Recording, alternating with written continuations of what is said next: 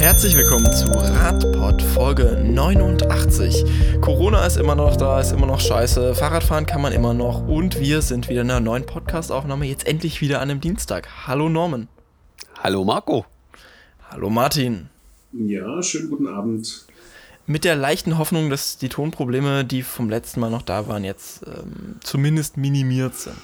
Wieso? Was gab es letztes Mal für Tonprobleme? Ich glaube, ähm, in der fertigen Version war es jetzt nicht mehr so stark zu hören. Ich hoffe zumindest, dass es noch erträglich war. Norman war manchmal ein bisschen laut, wenn er das Mikro zu an sein Gesicht gebogen hat. Und Martin hatte ja dauerhaft so ein bisschen die äh, Rauschprobleme. Aber ja, heute hat ja, Martin hab, wieder vielleicht etwas mehr Volumen. Das Rauschproblem, das ist richtig. Fahrradfahren ist der Rausch, ja?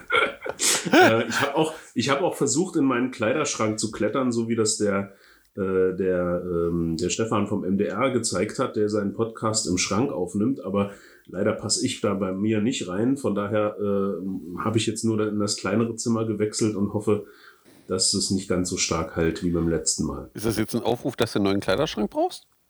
Nee, nee, da, nee nein, nein, nein. Achso, gut. Ja, sonst hätten wir das jetzt schon über den Podcast erledigt. Ein Spendenaufruf oder was? Nee, ein Crowdfunding nennt sich das. Ach so. Nee, nee, alles gut. Alles gut. Okay. Wir kommen mal ja. zum, äh, zum Thema. Wir bleiben auch direkt noch bei, beim der aktuellen Corona-Situation. Der ADFC hat dazu ja in der vergangenen äh, Woche eine Pressemitteilung veröffentlicht, die für ein bisschen mehr Furore gesorgt hat. Dabei ging es um die Empfehlung, ob man denn jetzt noch ähm, längere Strecken Rad fahren sollte. Martin, vielleicht kannst du mal ganz kurz zusammenfassen, was so die Pressemitteilung ausgesagt hat.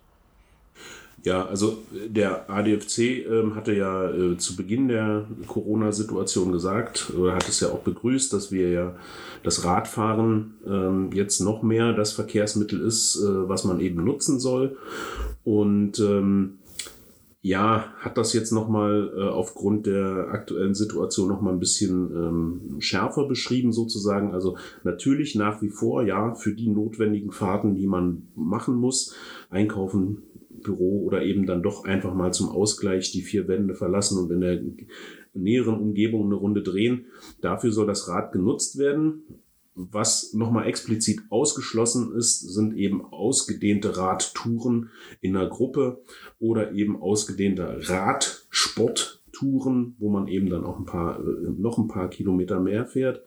Ähm, das eben explizit ähm, wie das dann eben so häufig ist. Wo fährt man hin? Wir machen eine kleine Radtour, okay, wir suchen uns irgendein Ziel.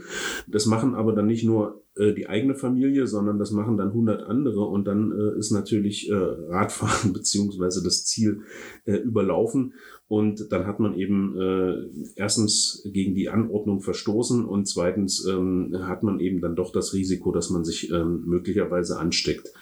Ähm, das heißt also, es war einfach nochmal eine, eine Klarstellung und eine, äh, eine Zuspitzung sozusagen, was äh, möglich ist mit dem Fahrrad und was eben nicht. Der ADFC sagt aber gleichzeitig eben auch, dass es ja Alternativen gibt. Also wenn man eben jetzt dann die kleine Runde vor Ort dreht, nähere Kilometerbeschreibung haben wir da nicht. Also es kann dann sicherlich auch ein bisschen weiter sein, aber eben nicht äh, so viel und eben nicht zu diesen großen Ausflugszielen, dass es als Alternative ja ähm, ähm, Möglichkeiten gibt, sich auf den Heimtrainer zu setzen oder den Rollentrainer und eben ähm, vor dem heimischen Bildschirm zu fahren und eben auch direkt Radtouren ähm, sogenanntes E-Cycling zu betreiben. Wir ähm, haben tatsächlich mal eine, eine, sehr ausführliche Folge im, ähm, im Rad Nerdpod zum Radfahren zu Hause gemacht und echt? dabei auch, ich glaube, 20 Minuten alleine über Virtual Cycling geredet. Das ähm, kann man sich dann auch nochmal anhören an der Stelle. Ja, das musst du bitte nochmal verlinken, weil ich habe das, das nicht ich. gehört. Wobei, wobei man eben sagen muss, dass, dass mit der Presseerklärung, die der ADFC abgegeben hat, äh, ich glaube, der Versuch unternommen wurde, äh, die maximal mögliche Variante auszuschließen. Ähm, weil das Problem einfach ist, wenn man jetzt sagt, pass auf, fahrt alle Rad, fahr Radtraining und so weiter. Ähm, für die meisten bedeutet äh, Radtraining, ähm, ich fahre mal eine Runde 50, 100 Kilometer um meinen Ort drumherum. Ähm, da aber natürlich die Situation die ist, wir haben besser werdendes Wetter äh, wäre zum Beispiel aus Magdeburg so ein typisches Anfahrtziel, was knapp 100 Kilometer weg ist, der Brocken, ja, wo man hochfährt. Ähm, das ist natürlich schwierig, weil wenn dann ganz viele oben auf dem Brocken sind, das was du gerade angesprochen hast, Martin, dass man gerade so Ziele hat, die äh, äh, dann relativ stark überlaufen sind, äh, dass man die eben meiden soll. Und bei längeren Radtouren, wenn ich dann über die 100 Kilometer gehe, kann es auch durchaus mal sein, dass ich eine Landesgrenze überquere. Und das könnte schwierig werden bei der einen oder anderen Verordnung, wenn man dann plötzlich die Landesgrenze klärt, äh, quert und äh, dann da touristisch unterwegs ist, kann Schwierigkeiten bedeuten. Wenn man zum Beispiel touristisch in Sachsen-Anhalt unterwegs ist, glaube ich, kostet das aktuell 450 Euro oder so. Das gilt aber äh, sogar tatsächlich für den Tourismus inner Sachsen-Anhalts, glaube ich auch. Nee, das geht nur für Leute, die ihren Wohnsitz nicht in Sachsen-Anhalt haben. Gibt es eine super Excel-Liste äh, vom, vom Land, wo das auch nochmal dargestellt wurde, als es rauskam. Äh, und äh, aber man soll eben solche Hotspots meiden, weil wenn ganz viele natürlich auf die Idee kommen, weil es da schön ist, man sollte es eher als Chance nutzen, mal die Sachen zu entdecken, die man sonst nicht sieht. Ja, das heißt, man kann durchaus eine längere Radtour mit dem Rad machen, aber sollte immer beachten dabei, dass man auch wieder nach Hause kommt, nicht mit der Bahn nach Hause fährt und solche Sachen. Also nicht so nach dem Motto, ich fahre heute früh los, ähm, läuft alles so gut, dann sollte ich vielleicht überprüfen, ob ich Rückenwind habe und nachher gegen den Wind zurückfahren muss oder solche Sachen, die können ja erschwerlich sein und das sollte ich immer mit einberechnen, damit ich da nicht in irgendwelche Schwierigkeiten komme, weil ähm, ja auch der Nahverkehr und solche Dinge ausgedünnt äh, sind von, der, von den Fahrzeiten her und auch von den Kapazitäten her. Ähm, und das sollte ich immer bei diesen Radtouren im Auge behalten und dass ich in der Lage bin, mir auch selbst zu helfen, ja, wenn irgendwas sein sollte. Darüber hinaus gilt natürlich auch alles gefährliche Meiden, also wo ich mich jetzt unnötig verletzen könnte, ähm, möglichst meiden, weil man kann davon ausgehen, dass die ganzen Krankenhäuser jetzt eh anderweitig ausgelastet sind, also man im Notfall nicht Versorgung kriegen kann und man auch noch andere Plätze ähm, belegt damit. Genau, das ist ein wichtiger Punkt, den du gerade ansprichst, Marco. Ich hatte es, glaube ich, vorhin in, der Vorbereitung meinem Podcast ja erzählt. Äh, ich war letztes Wochenende auch unterwegs mit dem Fahrrad. Und wenn du dann plötzlich Rentner im Trail triffst, die da mit ihren E-Bikes unterwegs sind, weil sie sich verfahren haben, also wir reden schon über richtig berghoch, bergunter, ähm, dann äh, ist man doch schon ein bisschen verwundert, gerade mit dem Gerät, mit dem sie unterwegs waren und ihren Fähigkeiten, äh, was sie denn dahin treibt. Und da muss man dann schon mal nicht darauf hinweisen, dass das vielleicht jetzt keine so clevere Idee ist. Gilt aber auch für die etwas erfahreneren, dass die vielleicht auch nicht unbedingt an die Grenzen gehen müssen gerade. Genau, man sollte und, sicherlich vernünftig fahren und das immer im Auge behalten. Genau. Und eben, dass die, die Alltagsradler sind, die also äh, jeden Tag das Fahrrad nutzen, eben auch im Kopf haben, dass eben vermehrt Menschen unterwegs sind, so wie du das eben gerade beschrieben hast, Norman, die äh, die Situation eben jetzt zum Anlass nehmen, um sich aufs Fahrrad zu schwingen, dass man eben auch das im Hinterkopf hat. Als Radfahrer hat man ja immer so den siebten und achten Sinn, äh, hier speziell dann eben auch noch auf die anderen Radfahrenden, ähm, die eben jetzt nicht nur zum äh, sogenannten Saisonstart noch mehr unterwegs sind, sondern eben auch wegen der Situation, ja, aber das gilt nicht nur für die Radfahrenden untereinander, sondern das gilt natürlich auch für die Autofahrer. Denn äh, da gab es ja auch äh, die Meldung, ich glaube, wir hatten es beim äh, Deutschlandfunk Nova gelesen oder gehört, ne, dass, äh, dass in Köln es festgestellt wurde, dass eben die leeren Straßen äh, nicht nur dazu anhalten, äh, dass eben Fuß zu Fußgehende auf der Straße gehen, weil sie den Sicherheitsabstand einhalten wollen, sondern dass eben auch Autofahrende meinen, jetzt hätten sie mehr Platz und äh, Kilometer 50 oder Kilometer äh, 30 Kilometer pro Stunde würden jetzt eben auch irgendwie aufgehoben sein.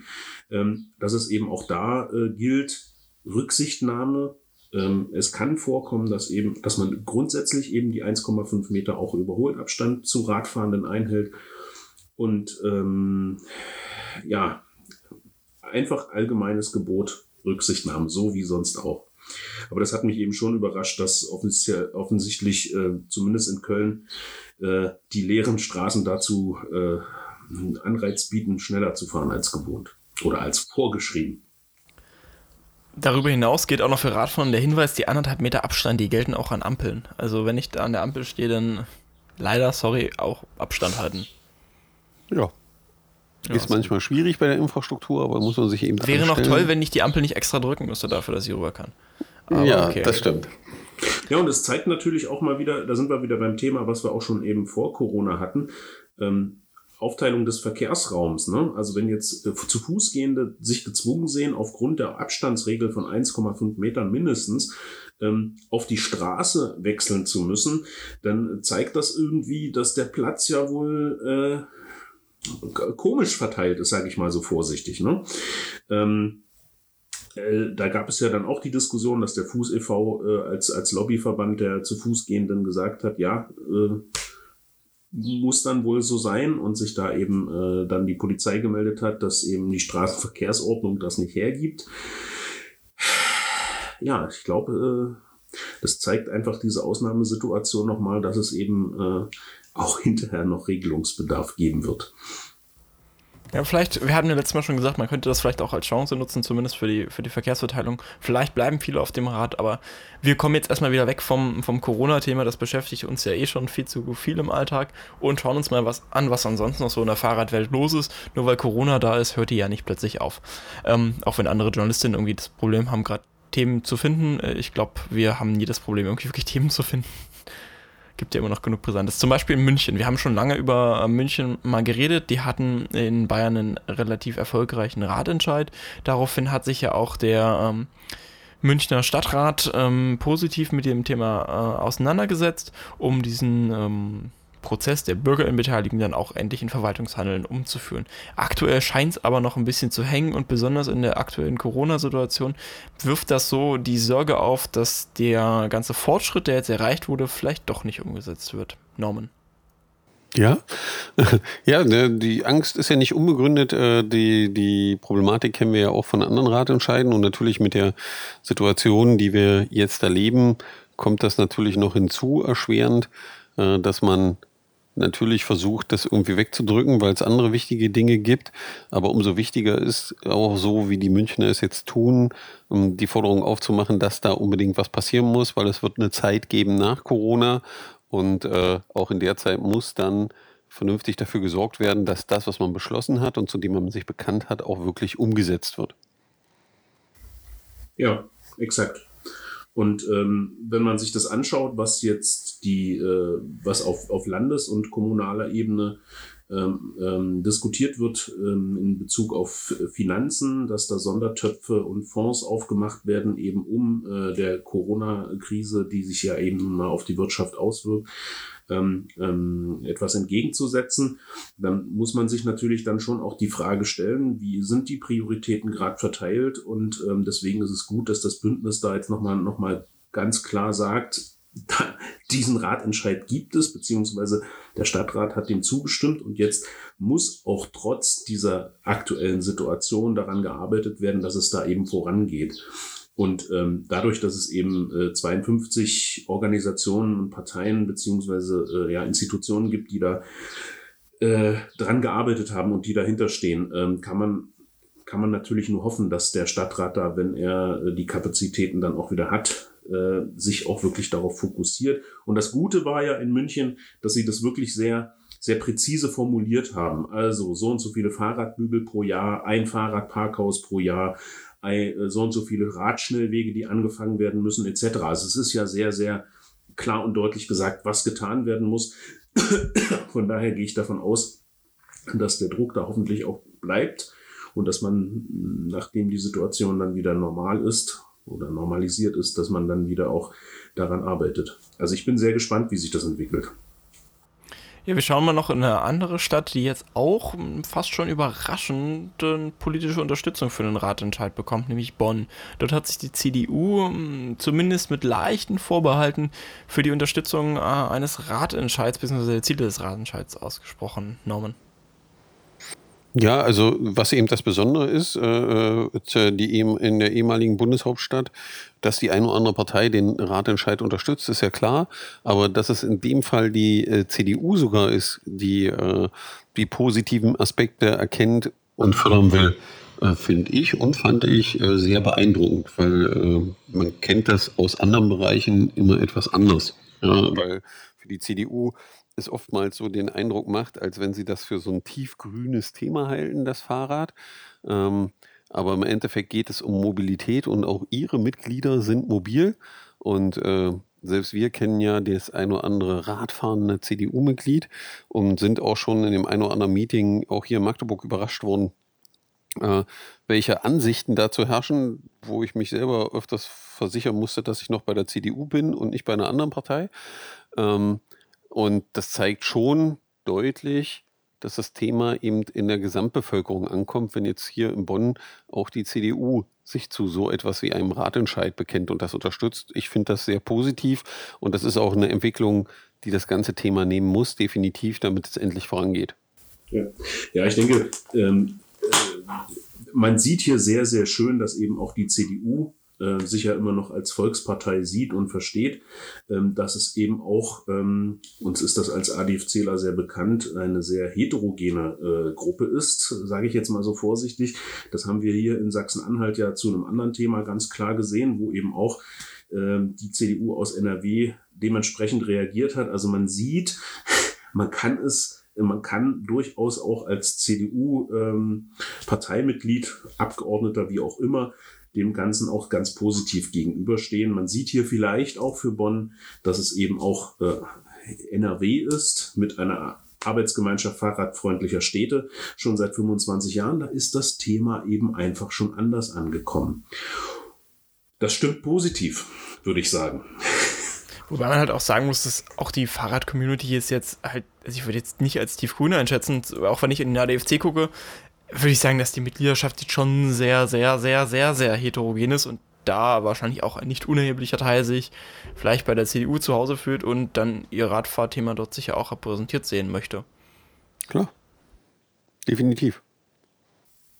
Also es ist eben letztendlich auch äh, eine, ne, ne Frage, wie, wie erfährt man das Thema selbst? Ne? Also wir kennen ja mittlerweile auch genügend Leute, die CDU nah sind oder Mitglied sind oder eben sogar Abgeordnete, die selbst aufs Rad fahren, äh, aufs Rad steigen oder mit einem Lastenradfahrrad rumfahren, wenigstens im Wahlkampf oder ähm, ja, es braucht aber offensichtlich äh, noch ein bisschen Zeit, bis äh, sich da auch äh, in Sachsen-Anhalt, und darüber sprechen wir ja, oder spreche ich jetzt im Moment, äh, sich dann eben auch da noch ein bisschen mehr tut. Jetzt können wir von der täglichen Politik und vom klaren politischen Business mal weg und schauen uns an, was man eigentlich so in der Verkehrsplanung sonst noch so machen kann, beziehungsweise in der Stadtplanung im weitesten Sinne. Ähm, ein großes Problem der, ähm, der Städte und des Verkehrs in den Städten ist häufig der Lärm. Lärm ist ja nicht nur nervig, sondern auch gesundheitlich tatsächlich belastend. Ähm, eine belgisch-chinesische Studie hat sich jetzt tatsächlich mit den ähm, Schutzfunktionen von Bäumen für den Lärmschutz im Verkehr unter anderem beschäftigt. Martin. Ja, ja. Also als uns das, als mir das hier über eine Themensammlung für unseren Podcast über den Weg gelaufen ist, habe ich erstmal gedacht, äh, äh, hä? Wie jetzt? Äh, wie, wie kommen wir denn jetzt zu diesem Thema? Aber dann habe ich es mir dann doch durchgelesen und fand das eben ganz spannend. Also diese Studie zeigt eben ganz klar, und das wissen wir ja durch mehrere, das hast du schon gesagt, äh, Untersuchungen, wie äh, schädlich eben äh, Verkehrslärm sich auch auf die äh, menschliche Gesundheit auswirkt. Und diese Studie arbeitet eben aus, ähm, welche Baumarten mit welchem Bewuchs, mit welcher Größe, die eben im Stadtraum an Straßen positioniert sind, wie sie äh, die äh, Lärmbelastung eben reduzieren. Und das ist ja also zumindest auch für mich erstmal noch ein Thema gewesen, ja, das ist da irgendwo im Hinterkopf aber und spielt dann auch manchmal in der Planungsdiskussion eine Rolle. Dann sind wir meistens so auch, hm, muss da jetzt unbedingt der Baum stehen? Äh, wir wollen aber eher, dass der Radweg noch ein bisschen breiter ist. Also, ne? Ähm, und deswegen fand ich das für mich jetzt zumindest erstmal nochmal ein, ein, ein Aufweckthema, wo ich gedenke, so ja, stimmt, eigentlich äh, darüber wird dann doch auch noch weniger gesprochen. Und äh, ich nehme das jetzt auf jeden Fall für mich mal mit und wir verlinken das ja auch, dass man sich das durchlesen kann weil das ist ein Thema ist, was es, glaube ich, äh, gilt häufiger zu beachten. Wir haben jetzt herausgefunden durch die Studie, dass die, die Lerche anscheinend der, der beste Baum dafür ist, dass Moosbewuchs ein bisschen hilfreich ist. Wenn der Raum, der Baum noch ein bisschen rauer ist, kann das auch sehr hilfreich sein und natürlich auch das Alter und die Dicke spielen eine Rolle. Ähm, das ist natürlich ja, auch ein Konfliktpunkt, exakt. wie Martin das gerade schon angesprochen hat. Also in, wenn wir über die Umverteilung des Verkehrsraums reden, dann steht dort meistens auch ein wenn es gut läuft, ein Baum äh, in, in, in dieser Verkehrsplan drin. Häufig gibt es dann den Konflikt zwischen Radweg und Baum. Ähm, Norman, wie erlebst du das denn aus der Praxis? Ja, also es passiert. Also das Erste, was wichtig ist, was glaube ich wirklich wichtig ist an der Studie, äh, ich habe genauso geguckt wie Martin, als äh, ich das in unserem Podcast gesehen habe. Ähm, wo ich es dann durchgelesen habe, habe ich gesagt, hm, okay, weil ich selber ein Gespräch mit Planern durch habe, äh, die dann sagten, naja, das ist alles nicht so wichtig und äh, die Bäume machen da nicht viel zum Thema Lärmschutz. Ähm, was ja, wo die Studie natürlich jetzt zeigt, äh, dass es das Gegenteil der Fall ist. Ähm, zu dem, was du gerade angesprochen hast, äh, der Konflikt, äh, den man immer aufzieht, den zieht man nur aus dem Grund auf, weil man den Konflikt nicht an der Stelle aufzieht, wo man ihn eigentlich aufziehen müsste. Weil, wenn man im, über Planung spricht, dann ist eins immer gesetzt. Wenn eine zweispurige Straße ist, ist diese zweispurige Straße immer 3,25 Meter breit. Ja? Und da fässt keiner an und dann bleibt so ein Restbereich über und da dürfen dann Fußgänger, Radfahrende und jetzt auch noch Bäume darüber streiten, wer den Platz kriegt. Ja, also das ist so die Argumentation, die man macht. Ähm, so diese Finanzkrisensache, erst nimmt der Banker sein Geld und dann lässt er den Rest über die letzten zwei Äpfel streichen, äh, äh sich die anderen über die, um die zwei Äpfel, die noch da sind, streiten. Ähm, man müsste einfach da anfangen und sagen, okay, wieso muss eine Straße eigentlich 3,25 Meter breit sein? Weil wie breit sind die Straßen? Welche Fahrzeuge sollen, sind die, die da langfahren sollten. Und dann könnte ich auch mal locker 50 Zentimeter oder einen Meter an der Straße gewinnen, die ich dann anderen Dingen zur Verfügung stellen kann. Und äh, wenn wir über Lärmschutz durch Bäume reden, dann sind, glaube ich, nicht die Fußgänger und Radfahrenden die, die diesen Lärm verursachen, sondern der Lärm kommt woanders her. Und dann müsste man auch demjenigen das anlasten. Ähm, deswegen würde ich das Thema gar nicht so weit wegschieben und halte das auch wirklich für ein wichtiges Thema, was man in der einen oder anderen Diskussion sicherlich anbringen und nutzen kann. Ja. Zumal wir ja, also das äh, haben wir aus einer, ich glaube auch schon mal besprochen, aus einer anderen Studie, wo eben auch ganz klar äh, gesagt wird, dass eben, wie sich das auf das allgemeine Wohlbefinden auswirkt, jetzt unabhängig oder über, den, über das Thema Lärm hinaus, wie wichtig ist, dass es Stadtgrün gibt, dass, äh, dass es so Erholungsinseln gibt, wo eben auch Bäume sind, dass es gesund ist, häufiger mal im Wald zu sein, um sich, äh, um abschalten zu können, etc. Also ich möchte jetzt nicht aus jeder Stadt äh, einen Wald machen, aber dass es eben dieses Stadtgrün geben muss und äh, da gebe ich dir völlig recht, Norman. Ja, wir müssen, wenn wir um die, über den Platz in der Stadt, über den Verkehrsraum sprechen, dann wird die Diskussion häufig auf die äh, falsche Ebene oder auf die falschen Akteure geschoben beziehungsweise äh, fokussiert. Ähm, ja, die, die da um den letzten Raum kämpfen müssen, die sind nicht die, die den Lärm verursachen. Genau. Und dann kommt ja noch was dazu. Also an der Stelle, über die wir gerade reden, stehen die Bäume viel besser, also in diesem 1 Meter Straßenbereich. Dann können die den Beton oder den Asphalt, über dem die stehen, viel besser verschatten, was einen positiven Effekt hat wenn die Sonne so oft scheint, was wir ja grundsätzlich erstmal gut finden, aber in den letzten zwei Jahren haben wir erlebt, dass es relativ heftig werden kann. Und schwarzer, schwarzer Asphalt und Sonne sind zwei Dinge, die sind schwierig miteinander. Ja, also kombinierst also, du gleich Klimaanpassung und Klimaschutz gleichzeitig. Großartig. Ja, wäre, also gibt da so viele Möglichkeiten, die mir durch den Kopf gehen, umso länger ich über das Thema nachdenke. Also da gibt es ja noch ganz andere verrückte Sachen, so begrünte Fassaden oder Dächer. Aber es ist ja nicht unser Thema jetzt an der Stelle, sondern geht eher mehr um Radverkehr. Aber das Thema Bäume muss man einfach mit reinnehmen, alleine schon eben Lärmvermeidung, Lärmreduzierung ähm, die Hitzeentwicklung runterzunehmen. Und da muss man einfach die Frage stellen, wo kommt das Problem einfach her? Und an der Stelle muss ich ansetzen und Lösungen schaffen.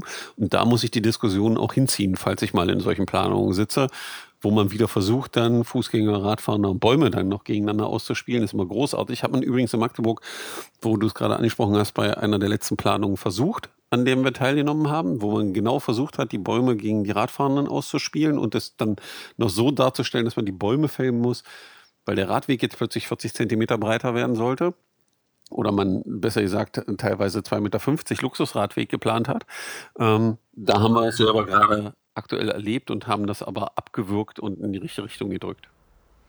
Ja, Lösung finden ist auch ähm, das Motto unseres nächsten Themas. Wir bleiben jetzt in Magdeburg und die Corona-Krise hat ja einige Probleme hervorgerufen und manche lassen sich tatsächlich davon sogar mit dem Fahrrad lösen, Martin. Ja, ja, und also einfach ein klasse, ein klasse Ansatz. Ich freue mich jeden Tag, wenn ich irgendwie Twitter, äh, Instagram oder Facebook aufmache und ähm, ich die Werbung sehe oder aktuelle Fotos, wo dann eben auch unser Fahrrad, unser Lastenfahrrad mit abgebildet ist, was ja da genutzt wird. Es gibt also eine Initiative äh, in Magdeburg, die die gestörte, das gestörte Verhältnis zwischen Einzelhändlern und Kundschaft ähm, versucht wieder ähm, ähm, ähm, zu verbessern beziehungsweise eben wiederherzustellen viele gerade kleine Geschäfte in Magdeburg, die eben auch sehr speziell sind, die aber eben auch super Produkte haben, äh, wo man eben auch gerne hingeht, wo man sich gerne aufhält, wo auch äh, Kommunikation stattfindet. All die müssen natürlich gerade auch äh, ihre Lokale schließen und für, gerade für diese kleinen Geschäfte ist es natürlich tödlich, wenn da zwei, drei Tage keine Kundschaft ist. Äh, ein Supermarkt äh, oder eine Supermarktkette kann das irgendwie abfedern, das funktioniert schon irgendwie, aber gerade diese kleinen ähm, Händler, die spüren es natürlich zuerst und umso heftiger. Und deswegen gibt es diese Initiative Your Local Magdeburg, die äh, versucht, also wo, wo Einzelhändler ähm, versuchen, ihre Produkte auf, einem, äh, auf einer Online-Plattform quasi zur Verfügung zu stellen und zu sagen, also man, häufig kennt man sie als Kunde ja dann auch schon. Und das Spezielle ist eben, man kann es, äh, man kann es einfach bestellen, man kann es einfach bezahlen und es gibt einen Lieferdienst.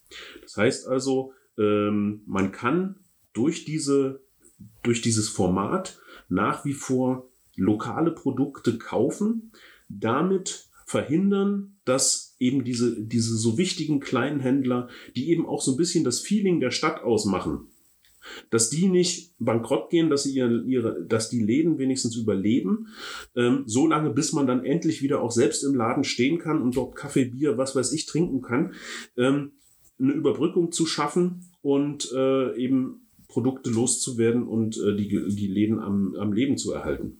Und ich finde das einfach großartig. Ich finde es auch großartig, wie schnell das funktioniert hat. Also ich weiß gar nicht, wie viele Tage vergangen sind zwischen der ersten Verordnung, die es hier in Sachsen-Anhalt gab, äh, wo klar war, Läden werden zumachen und dann war schon die Internetseite da und äh, das Ganze äh, läuft. Und das, was ich aus den Fotos entnehme, ist, dass es wohl auch ganz gut läuft. Ähm, mehr kann ich dazu nicht sagen. Ich hab, müsste mal, müsste, wir müssten vielleicht noch mal wieder Kontakt aufnehmen. Ähm, also einfach großartig. Ich finde es das toll, dass äh, so viel Initiative da ist und dass es offensichtlich auch gut angelaufen ist. Das war wichtig für die ganzen Kleinen und das Coole ist eben, dass sie angefragt haben wegen den Lastenrädern äh, und die, die Auslieferung damit zu machen, weil ähm, so wie ich das bis jetzt mitkriege, ist die Plattform auch für die Händler kostenlos. Ähm, und auch der Lieferdienst wird so übernommen, dass es äh, vernünftig läuft. Also für die Endverbraucher ist es cool, für die Läden ist es cool. Und äh, es schafft einfach die Möglichkeit, glaube ich, die alle regen sich immer auf über den Onlinehandel, aber so eine vernünftige Internetseite oder gucken, wo ich die Produkte kaufen kann, ist eben auch im Internet wichtig. Und so ein kleiner Laden kann eben keinen eigenen Online-Shop betreiben an vielen Stellen. Ähm, da war die Initiative einfach großartig, ja, da das weiter am Leben zu hoffen tatsächlich sehr interessant, dass wir jetzt gerade sehen, dass Onlinehandel auch lokal geht. Also, dass ja, ich Online-Shopping kann und dass sich das mit dem Lokalen verbinden lässt und die Leute sogar bereit sind, das beides zu kombinieren. Und ich glaube, das kann ähm, langfristig ein Gewinn sein, zu sagen, okay, ähm, ich habe als Laden jetzt vielleicht eher die Kundschaft zwar lokal da, aber da so eine Online-Präsenz zu haben und vielleicht auch dieses Angebot irgendwie zu haben. Ich glaube, das kann auch langfristig zu einer anderen Art des lokalen Wirtschaftens hier in Magdeburg führen, die, die vielleicht die lokalen Läden bereichern könnte und auch Bewusstsein schaffen, lokal, online, ja, geht zusammen. Mhm. Also es funktioniert definitiv und ist auch das Nonplusultra, weil ich bin der festen Überzeugung und selbst wenn ich mich als Kunde ansehe, dass ich, bevor ich einen Laden betrete, im Regelfall gucke, ist der online und schon da gucke, welche Produkte haben sie, welche Produkte haben sie nicht, weil danach entscheide ich, ob ich den Weg mache oder ob ich den Weg nicht mache.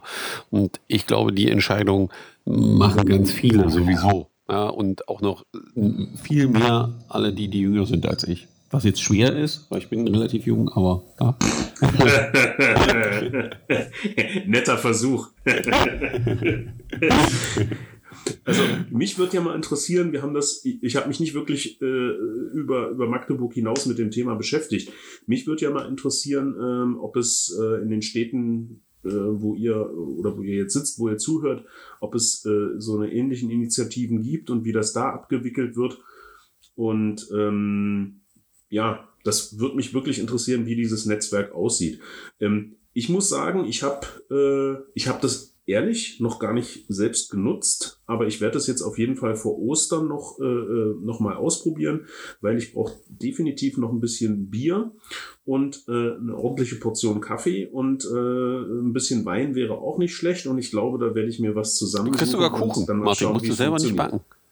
Wie bitte? Du kriegst sogar Kuchen, musst nicht backen. Ja, vom Herzstück, ja. Ist ein sehr guter Kuchen da immer. Ja, ja, na, nee, also ich brauche erstmal Bier und Kaffee. so, jetzt wissen alle, wovon Martin sich den ganzen Tag ernährt. Genau.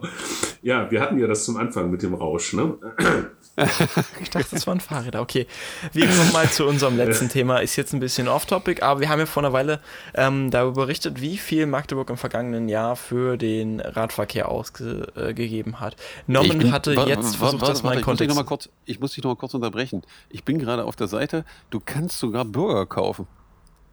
Vom Beat Burger inzwischen. Es ist großartig. Also sie haben die Seite echt weit aufgezogen. Wenn ich hier durchgucke, kann sich, also sollte wirklich jeder mal drauf gucken. Ist wirklich cool gemacht. Sie ist verlinkt in den Show Notes. Ich glaube, ich brauche heute noch einen Burger. Mal gucken. Wie gesagt, verlinkt in den Show Notes. Also, wir haben letztes Jahr darüber geredet, wie viel, äh, dieses Jahr, wie viel Magdeburg letztes Jahr für den Radverkehr ausgegeben hat. Norman wollte zur Visualisierung dessen jetzt mal das mit anderen Ausgaben vergleichen, die in letzter Zeit getätigt wurden, die vielleicht höher oder niedriger liegen. Ja, also wer, wer uns folgt, äh, äh, weiß das. Äh, Magdeburg hat irgendwie drei Millionen geplant auszugeben, hat es geschafft, irgendwie 130, 140.000 Euro auszugeben für den Radverkehr in 2019. Und heute kam dann in der Corona-Zeit die Nachricht, oder gestern, äh, dass die Stadt ihre neue LED-Wand vorne am breiten Weg einweiht. Da hat man für 300.000 Euro eine LED-Wand hingestellt, die irgendwie 6,40 Meter mal 3,60 Meter äh, groß ist, wo die Stadt jetzt ihre Bürger informieren will, über das, was sie so macht und was wichtig ist. Äh, vielleicht können wir auf die 300.000 auch einfach mal unsere Grafiken setzen, wenn die Stadt nett ist, äh, weil das sind ja die Zahlen, die sie ausgegeben hat. Da kann sie ja die Bürger mal drüber informieren. Aber ich finde es schon faszinierend, wenn man das mal ins Verhältnis setzt, was man hier für eine LED-Wand ausgibt und was für den Radverkehr in einer ganzen Stadt ausgegeben wurde, die auch Landeshauptstadt ist und wo jeden Tag über 30.000 Menschen das Fahrrad nutzen. Also das fand ich irgendwie ein Missverhältnis. Ich bin eigentlich kein Freund solcher Vergleiche, aber bei den Sachen, da ist, muss ich echt sagen, verstehe ich die Welt nicht. Ähm, bei vielen Dingen, die wir immer diskutieren, dass man Geld ausgeben muss, da geht das nicht. Und hier stellt man so eine riesen LED-Wand hin, wo ich sage, also mal ganz ehrlich, in einer Welt, wo heute der Großteil der Bevölkerung Smartphones, Tablets und was weiß ich nicht um sich herum hat, ähm, ist eine vernünftige Internetseite, glaube ich, mehr Geld wert als das, was wir da sehen. Also ich würde es anders sehen, ehrlich gesagt. Ich finde äh, Medien im öffentlichen Raum und auch deren Präsenz abseits von, von Third oder Second Screen immer noch äh, sehr sinnvoll. Ähm, ich weiß nicht, ob das der richtige Ort dafür ist, aber an der Vergleich war jetzt, glaube ich, einfach mal wichtig zu sagen, okay, das ist jetzt diese eine Maßnahme, die schon fast doppelt so viel war, wie das, war glaube ich sogar mehr als doppelt so viel, für das, was wir für Radverkehr im letzten Jahr ausgegeben haben, zu wichten, okay, also das, was man für Radverkehr ausgegeben hat, ist für die Stadt Magdeburg relativ wenig, weil das war jetzt nur eine sehr, sehr kleine Maßnahme. Ja, aber ich bin ja bei dir, Marco, dass es äh, äh, sowas geben sollte, wo die Leute informiert werden. Aber dafür gibt es ja Journalisten und Journalistinnen, ja, die über Dinge und äh, Meinungen äh, Berichte erstatten. Hier macht es die Stadt ja selber, weil da geht's doch schon los. Was kommt denn drauf auf diese Wand als Information? Ja, weil teilweise werden jetzt auch schon Vereine genannt oder Aktionen, die laufen, wo man dann die Frage stellen muss, wonach wählt die Stadt denn aus? Also kann ich als ADFC kommen und sagen, hier, ich mache bei euch auch in der Stadt, könnt ihr das mal auf, die, auf das Ding posten und wenn es der Stadt dann nicht passt, was wir machen, setzt sie es nicht drauf und wenn es ihr passt, setzt sie es drauf oder nach welchen Kriterien geht das dann? Das ist natürlich eine sehr relevante Frage. Das ist ja die Frage nach Medienfreiheit, nach wie weit darf Staat irgendwie so eine Art Rundfunk machen oder ein Medienmonopol aufbauen. Ähm, ja, Journalisten sind dafür verantwortlich, aber dass wir in, in Magdeburg nur eine eingeschränkte Medienlandschaft haben, das ist ja, denke ich, auch bekannt. Ja, die, und die ist schwierig. Und dass es Medien im öffentlichen Raum gibt, ist halt nochmal eine andere Variante. Also Medien im öffentlichen Raum sind immer für sich zu betrachten und ich halte sie auch für sinnvoll. Und ich persönlich finde, dass es zu eingeschränkt ist, Medien im öffentlichen Raum zu nutzen, weil zum Beispiel das Plakatieren und so, das musst du auch alles beantragen und ist hm. häufig sehr stark eingeschränkt in der Form und auch mit hohen Auflagen oft verbunden. Daher, ja, ist schwierig aus der Perspektive, sollte trotzdem meiner Meinung nach mehr sein. Ja, die, die spannende Frage ist doch, also was kostet es da jetzt, Inhalte zu platzieren? Also die Stadt hat das Ganze finanziert, wenn ich das richtig verstehe. Ne? Mhm. Und wenn ich äh, über ihre Gesellschaft da, über die MVG. Ja, die, die, die, so, so wie die Stadt auch Parkplätze baut. Selber. Die 300.000 hat die Stadt selber aufgebracht. Die, die äh, genau. Dings äh, betreibt das jetzt nur, weil Strom und solche Sachen muss ja weiterlaufen. Ja, und dann möchte ich doch mal gerne wissen, wer in der Stadt jetzt entscheidet, äh, was da platziert wird und was man dafür bezahlt und wann sich diese 300.000 äh, Euro amortisiert haben, heißt es, glaube ich. Ne? Also wenn sich die refinanziert haben oder wie auch immer. Also die Stadt äh, oder ob das jetzt einfach so eine Ausgabe war, wo man sagt, ja, musste mal sein. Ja, also laut Aussage der Stadt verbessert es eindeutig das Stadtbild.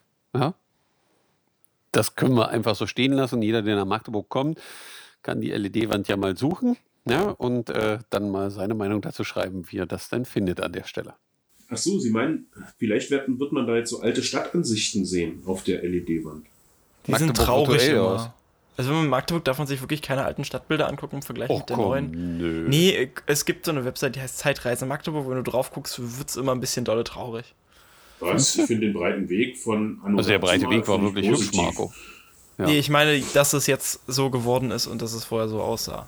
Ach so. Das ist ein etwas trauriger Wandel. Auch die Domgegend und alles und so, die ja. Jakobstraße. Und, also das ist nicht so. Mh. Hm. Fragt man sich, wofür das alles. Ja. Aber wir schweifen viel zu weit von unserem Thema ab. Das ist ein Fahrrad-Podcast. Wir haben jetzt schon über Erlebnisse ja, geredet und reden jetzt über historisches Magdeburg. Also. Vielleicht, vielleicht, vielleicht macht man dann alte Bilder aus den 50er oder 60er Jahren, als in Magdeburg ganze Spuren von Radfahrern bevölkert wurden, die zur Arbeit fuhren. Könnte man ja auch zeigen zum Thema altes Magdeburg. Na, das ist doch, guck mal, das ist doch der Anlass. Da können wir offiziell jetzt auch als ADFC bei der Stadt nachfragen. Wir möchten gerne dieses Bild dort platzieren, um zu zeigen, Fahrradstadt Magdeburg. Was kostet kostet das, wie lange muss man, äh, was muss man alles beantragen, wo sind die Zettel dafür, die Formulare und dann wissen wir dann auch, wie das funktioniert. Wir werden ja, den Fahrradaktionstag der, der Stadt auf dem Ding sehen. Ja, genau. das nächste leidige Thema. Vielleicht ist der Fahrradaktionstag dann der Tag, an dem an einem Tag dort nur Fahrradthemen sind. Das ist ein Sonntag dann vielleicht. Ja, wahrscheinlich. Sonntagnacht irgendwann. Von, von also okay. Die Nacht von Sonntag zum Montag. Wir werden polemisch, lassen wir das. Ähm, ich würde sagen, wir haben Fahrradnachrichten vorgestellt, wir haben noch ein bisschen Schwachsinn besprochen und äh, verabschieden uns damit aus dieser Woche. Ich hoffe, wir konnten euch die Zeit ein bisschen erhellen und ein bisschen entweder Zeit vertreiben oder euch einfach ein paar interessante Infos noch zwischendurch mitgeben. Bis dann, tschüssi. Ja, schönen Abend, äh, schönen Tag, wie auch immer. Bleibt gesund. Ciao.